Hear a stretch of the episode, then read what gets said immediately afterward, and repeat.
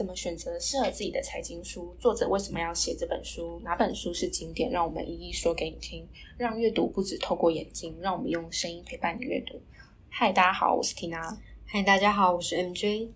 欢迎收听《财经书单全指南》第三集。今天我们要来继续讲骗局系列书单，《骗局的样貌》下集。那上集我们有讲到，就是马多夫的庞氏骗局不存在的绩效。和鲸吞亿万马来西亚主权基金的掏空案件，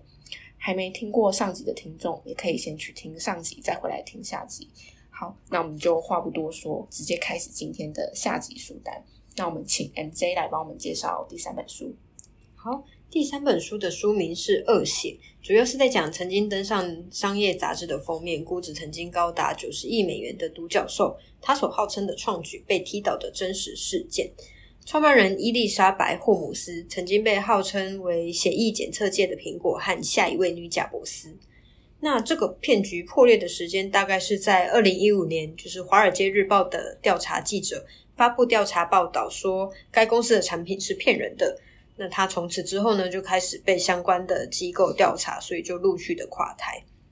好，那他到底做了什么事呢？接下来就是我们的故事时间了。好，那我们在进入正题之前，我想啊这边先来补充一下，就是刚才前面讲到的独角兽。那我们稍微定义一下，就是它是私人未上市的初创公司。那一般来说呢，是在十亿美元以上，然后媒体报道的时候才会把它冠上一个独角兽的称号。那一般来说呢，这是一个正面然后比较漂亮的称呼啦。像是以目前来说，近期比较。最大只的独角兽的话，就是字节跳动，就是 TikTok 的母公司，抖音，抖音的母公司啊。那估值已经来到两千多亿美元，它的客户群就是偏比较呃年轻啊，然后广告市场的潜力庞大。那这些独角兽呢，未来都是比较有可能去做 IPO，然后也有机会成长到一些大公司，像是后面成为指数成分股啊，像 Facebook 啊、Google 啊这些科技巨头。也都是从这个独角兽开始长大。好，那我们再回到《恶血》这本书。这本书的女主角伊丽莎白，她创办了一间公司，叫做 Theranos。那 Theranos 这个词汇好像英文没有这个单字，是哦，因为它其实是治疗，就是 therapy。还有诊断 diagnose 的组组合词，中文媒体其实没有翻译这家公司的名称，但它就是把这两个单字呢组合起来变成 theranos，就是英文常会这样子 创造做一个新的词汇。对啊，然后女主角伊丽莎白呢，她其实乍看之下就是一个很有成功潜力的人，因为她有优秀的身家背景，再加上她还有优秀的学历，她是史丹佛化工系的，所以她看起来就是一个。呃，品选兼优的一个好孩子，然后他也不单纯只是做研究，还有读书而已。一些社交活动啊，还有什么派对，他都会参加。后来呢，他就是创辍学了，然后去创业，开始打造 Theranos 这一间协议检测新创公司。其实这个流程很像是 戏骨的成功创业公司，诶因为几乎听到的成功人人士都是这样，就是他们会先 Facebook 也是创业出来，对啊，就看起来就是一切非常顺利。所以他十九岁辍学创业，然后又成功在戏骨筹资成功。如果就一般的商业路线来看的话，他应该接下来就是把他们公司的明星主打商品那个创新的协议检测。检测器去量产，然后打进各家通路，这样子。以常理来说是这样子没错了，但这时候就不会这么顺利，因为他们的血液检测机宣称说，只要你透过指尖去采血，就是用微量的血液，它就会有准确的结果。因为有些人听到要打针就会很害怕嘛，就是他可能也看到针筒啊，会晕针之类的，所以这种方式就很方便，而且它可以一次检验数十种的血液检测的项目。而且以美国来说，就是他们看医生其实蛮贵的，所以做这种这种健康的那种检查，应该也是非常之金额也是非常高的。所以如果真的有这种创举，就是真的会让市场有一个动荡，医疗市场有个动荡。你会不会对对一些平民百姓来说会比较省钱一点？对，但是这时候呢，问题就来了。他们虽然有检验的数据，但是检验出来的数据就差异过大，没有参考的价值。我们以数据分析的角度来看，就是 garbage in garbage out。而且其实这时候公司的内部已经知道问题，因为甚至他们自己内部的员工测出来也是错误百出，有时候机器还会直接宕机故障。但是他们跟高层报告之后呢，却被回说啊，应该只是暂时的网络不好啦，或者讯号不好啊、断线之类的，完全就是忽视产品本身的问题。所以后来本来他们有合作的通路是一个大药厂，就是辉瑞，就决定要终止跟他们的合作。因为辉瑞要终止跟他们的合作，应该算上是一种警讯啊。因为辉瑞其实是嗯跨国的大公司、大药厂。所以他觉得，哎，他们产品有问题，没有办法长期合作，就立马断开合作。其实也是蛮激进的啦，就是也是还好，他们有事先断开合作，不然后续应该有很多法律问题，多到哪里处理。但他们也是因为产品本身的问题，才会去无法拓展通路。可是他们这时候好像解决的方法，不是去优化产品，而是去优化创办人的形象，然后去加强一些政商界的名声啊。然后募集更多资金，然后再把他们的协议检测机当成商业机密，然后实际上是去用叠加厂商的机器来检测他们的协议结果。书中好像有稍微提到，就是他是去买西门子的检验机来检测这样子。那杂志来访谈的时候呢，他们还会拒绝拍摄那个实体产品，这样就很奇怪。就是你想要卖东西，你一定会希望。就是来宣传的人可以拍摄到你原本的产品，就是帮你顺便帮你曝光这样子。对啊，而且如果产品很好的话，你也会想要拿出来去炫耀啊。不然你把产产品藏着，好像要假装很神秘很厉害，但你其实根本让人家搞不清楚这个产品到底长什么样子，还有它的效能到底是怎么样。哦，不过这其实也算是前面提到的骗局的警讯吧。就是第三点的投资策略非常复杂，不易了解。只是这边说的就不是投资策略，而是他们的产品。而且从书中的描述可以感觉出来，就是公公司后续的发展，就是路线是越走越歪。他们研发产品已经不是他们的重心，那他们的重心呢，就是偏摆在那种行销策略上面。那他们的行销手法就是一种，呃，女性创办人辛苦在戏谷创业的故事嘛。然后再搭配当时的时空背景呢，通常都是创业主流，通常都是男性。那女性的身份呢，算是变相的加分吧。然后再搭配一些感人的故事啊，去吸引目光。哦，书中就有提到说，就是比如说像是有亲戚因为皮肤癌没有提早发现而过世，那如果当时有这个机器的话，可能就会让情况比较好转之类的这种赚人热泪的故事。就是戏骨创业的那种公司，都会有一个赚人热泪的故事，这样子。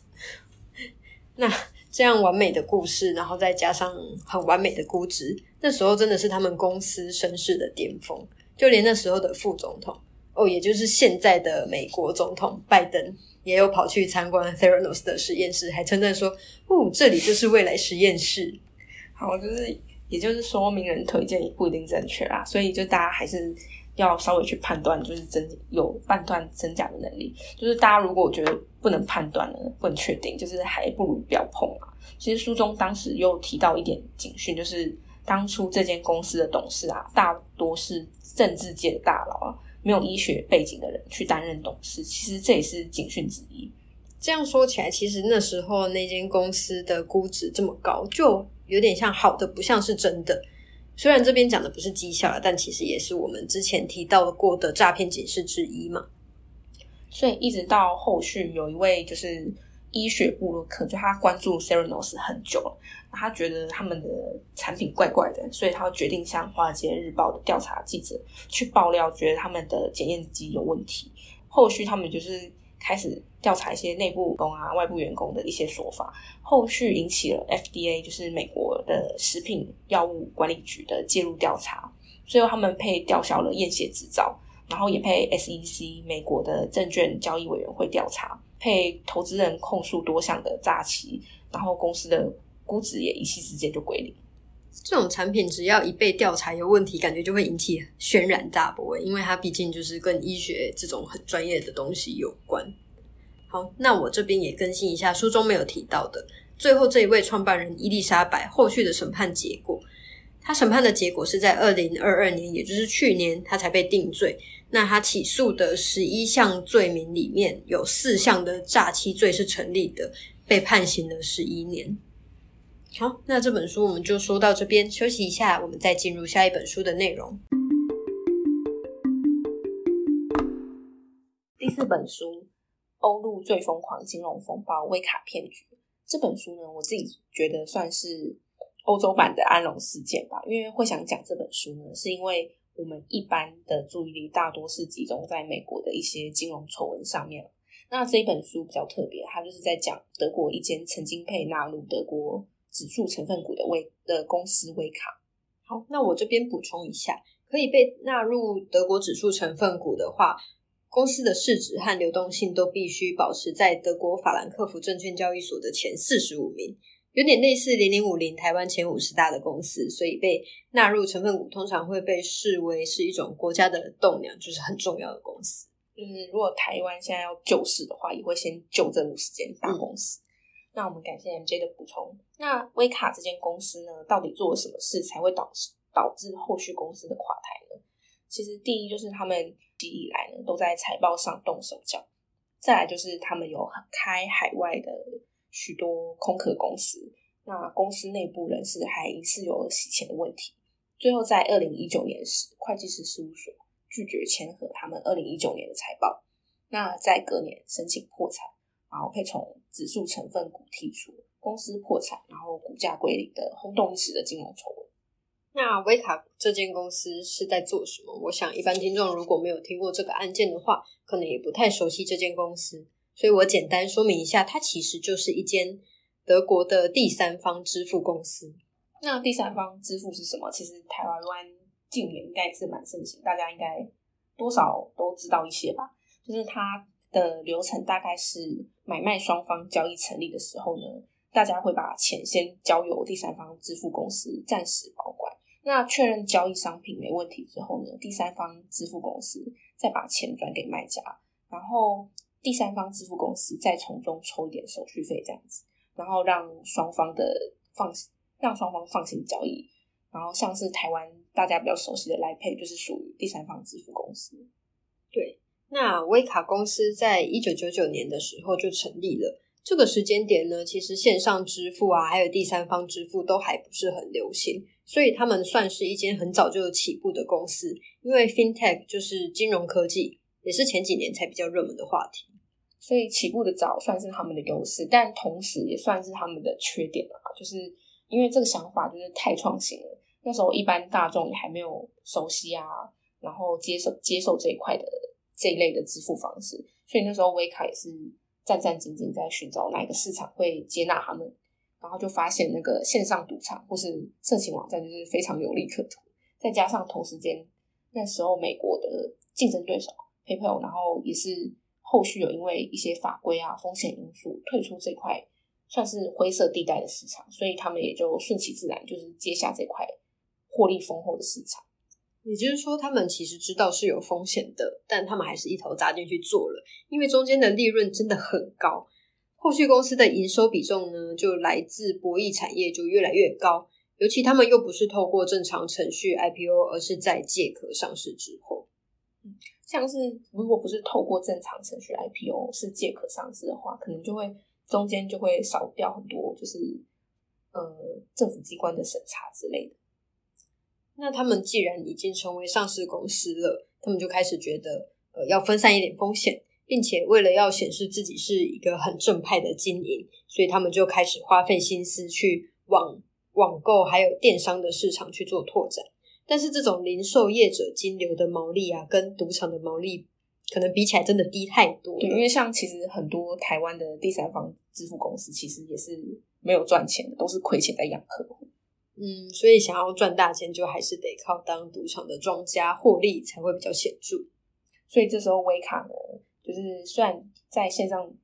赌场金流这一块就是赚到了满手现金，但是总体来说呢，它是一间第三方支付公司，就是它只是帮忙代收啊、代付款项，金流还是需要透过银行的协助才能转账。然后多数的。跟他们接洽的银行常常接到他们赌场客户要退款啊，比例过高这样子，然后就不太开心，然后开始渐渐的不想要跟他们合作。再加上就是美国那时候在二零零六年有通过那个非法线上赌博执行法案，也就是禁止银行信用卡公司去处理线上赌客的款项。那威卡也是就是知道这个情况，就是跑去买了一间就是准备要退出德国的美国股票经纪公司的分公司啊。他看上就是他们有完整的银行执照，所以这时候威卡就可以自己处理信用卡业务，然后又推出自家的信用卡。所以这个第第三方支付就不用经过银行一手，可以借由自身是外国公司，然后也比较不会被美国监管，然后继续继续维持它赌场金流的营收。但是非法线上赌博执行法案通过以后呢，要明目张胆的直接赚就是美国赌客的钱，就变得很不容易，所以他们就必须又开始想一些可以让人没办法直接看出来是赌场金流的方法。比如说，他们就登记成一家花店，可是他们的花店不卖花，也不卖，就是花一些相关的东西，就是只拿来做掩护。这种手法，这种说法就是很有创意，但是听起来很合理。但是其实乍听之下呢，我就觉得一间花店应该金流不会大到像赌场这样吧？就是如果你金流过大的话，你不会就是引起一些税务机关的一些疑虑，然后跑来调查你吗？会，所以他们其实也知道，就是这个状况，他们就不止开了一家花店，他们就到处开了很多家花店，就用很多的人头去开这个公司来应对。那书中还有提到，威卡那时候呢，有一位中间人，他是就是负责帮忙开人头公司的，他光是一个人就开了四百家公司，所以他算是明目张胆的洗钱。这种明目张胆的，很快就会就是让一些市场中的那种小道消息听到传闻，那公司就开始变成一些空头的目标。尤其是二零零八年的时候，就是整个大环境都不好嘛，然后股市就下跌，然后公司还一直在花钱收购海外的公司，就是他们那些人头开的那些空壳公司，所以这些空头就开始去看空威卡，但是他们却没有那种提出质疑，没有明确的证据。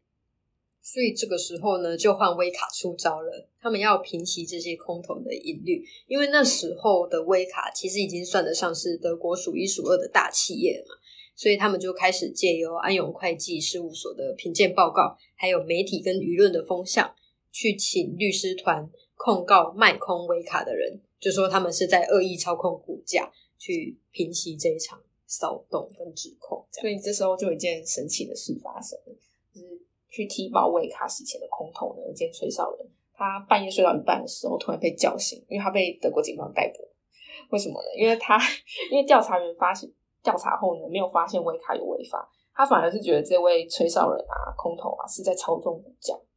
这个人真的是蛮倒霉的。然后威卡也是蛮厉害的，因为把这整件事情颠倒黑白。虽然威卡挺过了这次的控告。但是在线上赌场好赚时代，其实也差不多要过了。你要搞东搞西的做一些小动作的话，你也是要花很多的成本，就没有以前那么好赚了。所以这个时候呢，威卡的高层就是想说，哎，那我们公司要准备转型了，所以他们就跟其他的国家做一种叫做第三方合作伙伴的生意，就有点类似跨国金流的服务啦。所以也，然后，然后也因为。金融支付这个领域就是越来越成熟了，所以这个产业的日常交易量就是一直有在上升，所以这个跨国的交易看起来就是应该也是算蛮正常的。那这个第三方合作伙伴的生意呢，就顺势的逐渐变成他们转型之后的主要业务。但是这时候又有另外一位财报专家要来提报他们了。这个财报专家呢，就指控说，威卡的应收账款比率过高，就不太合常理，尤其是在跟同一个产业的公司相比之下呢，就显得更加的奇怪。而且经过他的调查之后啊，他发现威卡的应收账款大多都来自于海外，就是像杜拜、新加坡还有菲律宾。最扯的是，威卡收入和九十五趴的利润都是来自于这三个国家。那其实蛮奇怪的，因为它其实是一间德国公司，但是它在自己的国家就是做不起来生意，然后反而是在这三家这三个国家就是有九十五 percent 的利润。所以当德国把它当成是金融科技成功的案例在高兴的时候呢，但这时候的威卡其实在这个第三方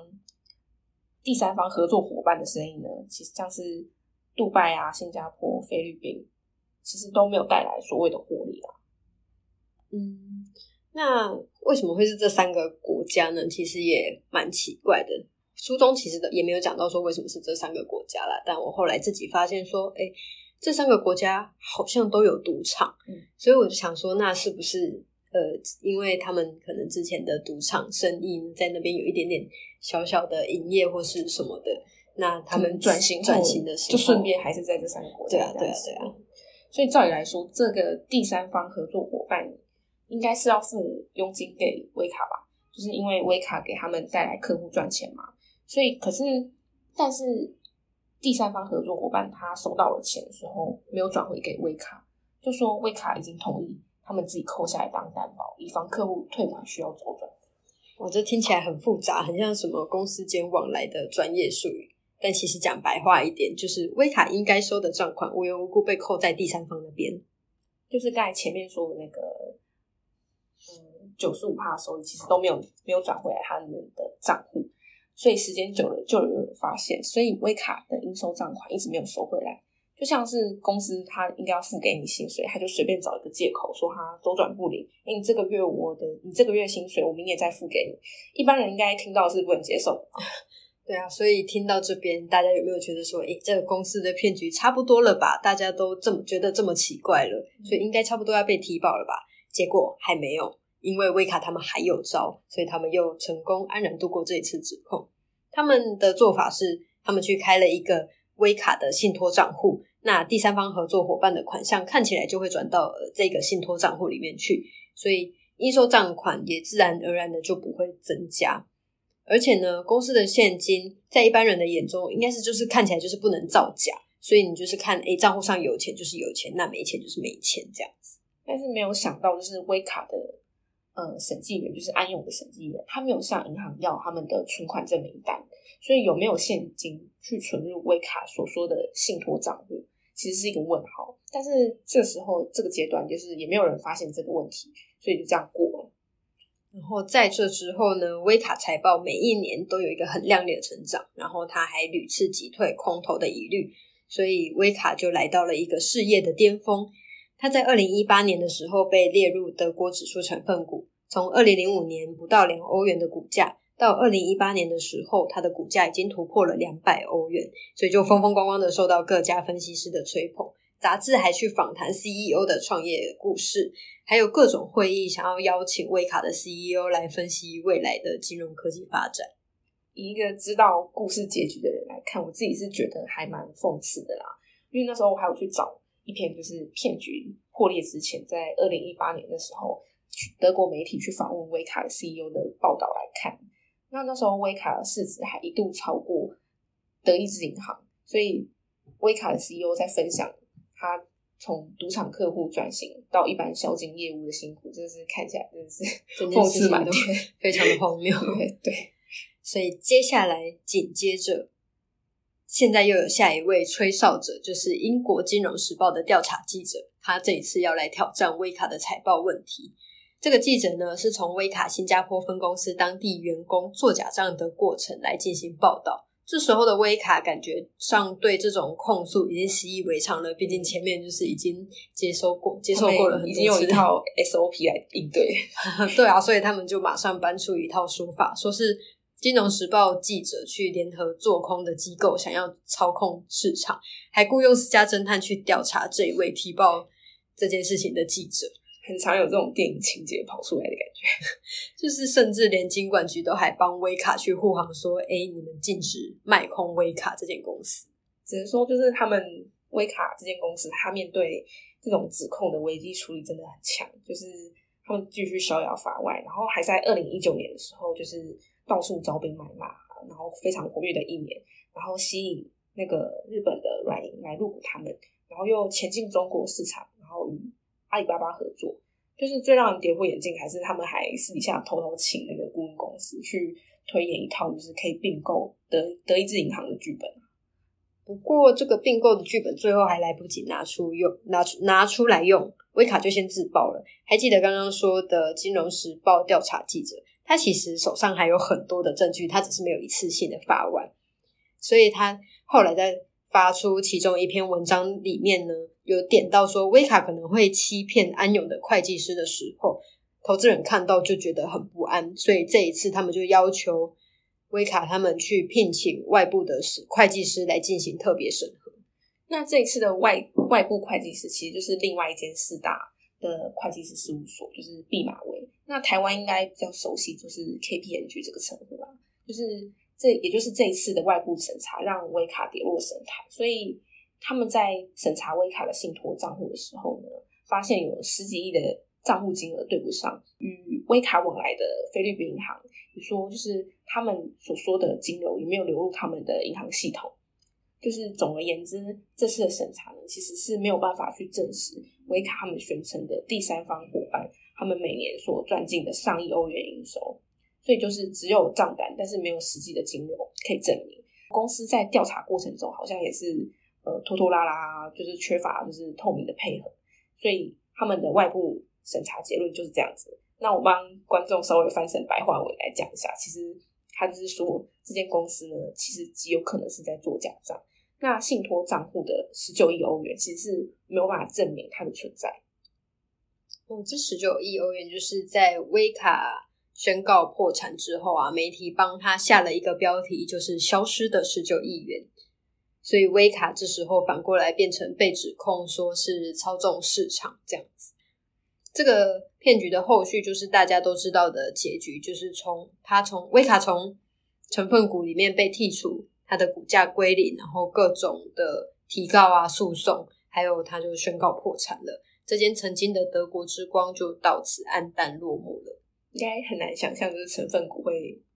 归零这样子。那这本书我们就说到这边。那观众还记得我们上集提到的骗局的五个警示点吗？那我们这边再稍微复习一下，就是第一点是投资顾问身兼资产保管，那第二点是投资报酬率好到不像是真的，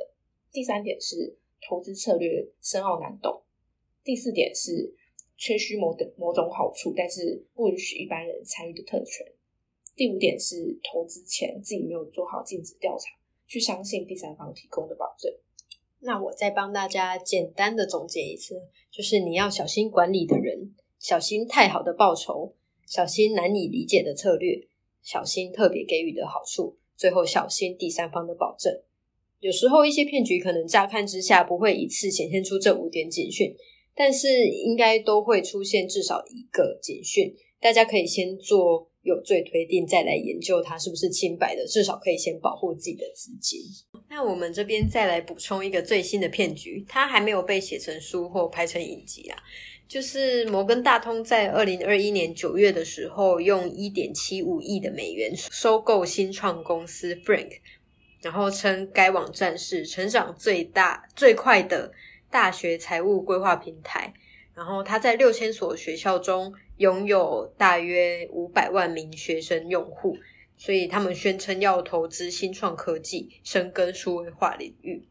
但是呢，摩根大通在发信给 Frank 大概就是那四百万名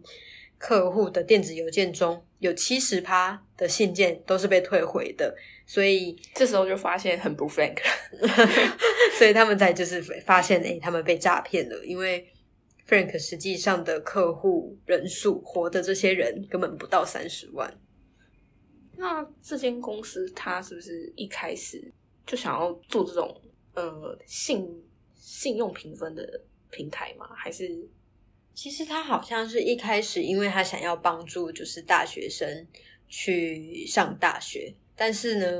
他本来想要这个公司之后可以建立一个信用评分的系统，去帮助大学生，因为学生就是没有。那些信用平等嘛，所以他们要借款，可能就是借不太到，或者是比较困难一点。还是原原意是好的，我觉得原意是好的。像美国的评分系统是一个叫 FICO 的信用评分系统，是有点类似像台湾的廉政中心这样子。就是如果你你要去申请信用卡之类的，他可能会去从这个中心去调资料来测试你这个消费者的嗯信用状况好不好啊？这样子，对他算是如果。他一开始想要做这个信用评分系统，真的如果可以出来的话，是算是一个市场的破坏者。对啊，因为其实在美国，大概有九十五趴的人都是依靠这个 FICU 的信用评分。可是他那时候卖给摩根大通的时候，好像就不是这个模式商业模式了。因为他一开始其实有失败，就是他想要建立一个比 FICU 更好的呃信用评分系统，可是这个就是、这种营运模式，我觉得蛮难的、因为他的客群嘛，客群的话是学生嘛，然后他的营运模式就是他会需要得到美国就是很多州的一些核准吧，嗯，就是啊他们美国就是每一州的地方法律又又不太一样，太一样对，所以感觉这这个营运模式本来就比较困难，所以他后来应该是改变了他的商业模式。他后来就是直接让学生，就学生这些用户在 Frank 上面注册，就可以，他就可以直接去算是一个看看自己的信用评分这样子。对对对，就是帮助这些学生啊，就也没有做出一个系统，但他就是想要帮助这些学生。那所以他客户群真的是有像摩根大通那时候讲的这么收购的时候这么高吗？没有哎、我觉得他原本就是只有大概就活的人啊，应该就是三十万吧。他一开始其实就只有提到三十万人，因为要好像是说他们宣称有四百多万的用户，我觉得好像是他在摩根大通想要收购他们，或者是有一些收购的风声出来之后，他们才把自己的那个客户的数量往上报报那个数量报高这样子。所以这算是已经开始有点诈骗的感感觉出来了。对啊，他就是虚算虚报吗？虚报那欸个数字。所以他们就是在收购的时候不会想要测试一下，哎、你的资料是真的还是假的吗？我觉得他们应该有测试过。可是他们好像是收购后才发现，就是哎、诶我测我寄信寄 mail 给这些客户群的时候，然后信箱都会说，哎、反弹回来是不是？我觉得有可能，还有一个可能是收购的时候，因为你还没有完成收购嘛，嗯然后这些又算是信箱，这些又算是一点个人资料嘛，就各自的问题，所以他们可能也没有办法在收购前就先用这些各自去做测试吧。嗯就你可能要到收购后，然后你获得了这些各自之后，你才能做测试。所以他们也是挺厉害，就是可以弄到很真这样子。然后他们是找谁来假假装这些资料啊？他们应该是哦，我之前看了一下一些报道，他有找了一个呃教授去帮他们做那个生成网络吗，就是嗯做一些资料科学，然后就是建立一些，我觉得比较像有随机机器用用什么机器学习，然后去生成那种看起来是真的的资料。对啊，对啊，就是有一点，我觉得有一点像，嗯、我们在台湾可能也会遇到那种，呃，你可能在填一些资料的时候，你不想要还有用你真正的，你就上网去搜寻什么，诶，身份证字号生成器，对，类似这种东西，欸这个其实存在很存在蛮久了。对啊，对啊，所以用这个其实就可以做出很多的资料，他们就可以虚报，就合成这么很像很像真的的资料。嗯，那后续其实骗的对象其实也只有摩根大通银行而已吧？对啊，就是他感觉这一件这一个骗局的对象就是只有摩根大通这间公司，所以可能到现在还会有些人觉得它也不算诈骗吧。嗯，但它确实是就是虚报了这些数字，然后去跟摩根大通拿了一点钱，毕竟 是收购。所以还好，就是对银行来说，这应该不是大笔资资金啦，就是算是他们部分的 呃小亏损。他们的，而且他们好像有说什么，算是你买打击三百多次，偶尔有会有失误，所以对他们来说这只是小失误啦。感觉应该就是小失误，对赔了一点点钱，但是但是被骗还是觉得蛮不高兴的。好，那我们就等后续这个调查组有什么更详细的资料，大家可以再去 follow 看看。那我们这一集就差不多讲到这里。好，感谢大家的收听，那我们就先到这边。如果大家有什么想问的问题或是意见的回馈，欢迎在节目下方留言，或是通过 email 联系我们。